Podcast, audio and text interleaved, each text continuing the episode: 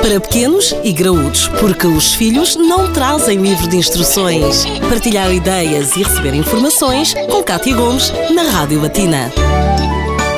Desde o início da semana que temos vindo a falar de obesidade infantil, algo que está a afetar crianças um pouco por todo o mundo e que está a tornar um flagelo mesmo mundial. Falámos especificamente de como combater e prevenir esta obesidade a nível da alimentação e hoje vamos continuar a falar precisamente dessa prevenção, mas de como podemos utilizar a educação física nesse sentido. Connosco novamente temos a doutora Inês Pádua. Doutora Inês, mais uma vez, muito bem-vinda ao Para Pequenos e Graúdos. Hoje, falando especificamente da atividade física, de que forma é que esta pode ser usada para prevenir a obesidade infantil? Então, relativamente à educação física, é muito importante incentivar sempre a criança a brincar de uma forma ativa. Portanto, dar-lhe uh, espaço para que possa correr e para que possa uh, cansar-se, por assim dizer. E também será importante fomentar a prática de alguma atividade física mais estruturada, algum desporto, um desporto que a criança goste de praticar, seja o futebol, seja o basquetebol, seja a natação, qualquer um destes desportos é muito importante também para a educação física da criança e prevenção da obesidade. Depois, a nível do estilo de vida,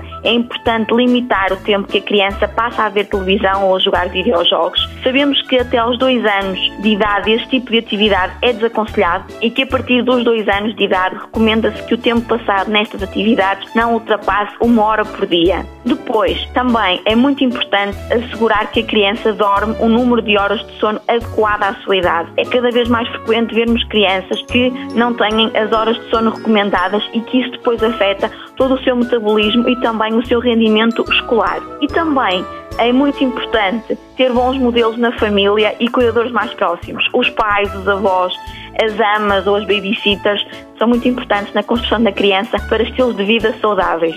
Até porque comportamento gera comportamento, portanto, os crianças tendem a imitar aquilo que os pais fazem. Exatamente.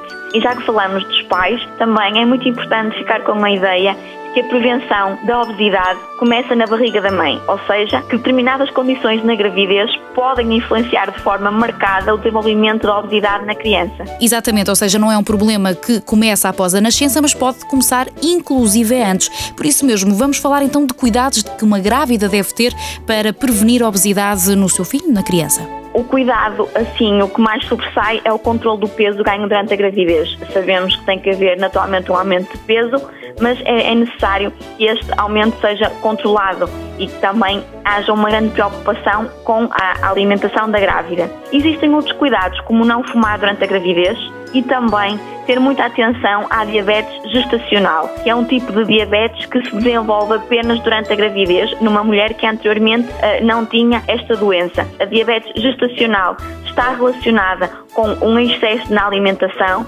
seja de açúcar, seja de gordura, seja mesmo de proteína, e esta diabetes está também relacionada com o elevado peso do bebê ao nascer. Portanto, mães com diabetes gestacional têm geralmente bebés maiores e que têm uma maior probabilidade de se tornar uma criança com excesso de peso ou obesidade. Doutora Inês, muito obrigada por nos elucidar aqui um bocadinho acerca deste tema sensível, mas que de uma vez por todas nós temos que tentar pensar um bocadinho naquilo que estamos a fazer para o nosso futuro. Muito obrigada e até à próxima edição. Para pequenos e graúdos, a vida de filhos e pais, de segunda a sexta-feira, na Rádio Latina.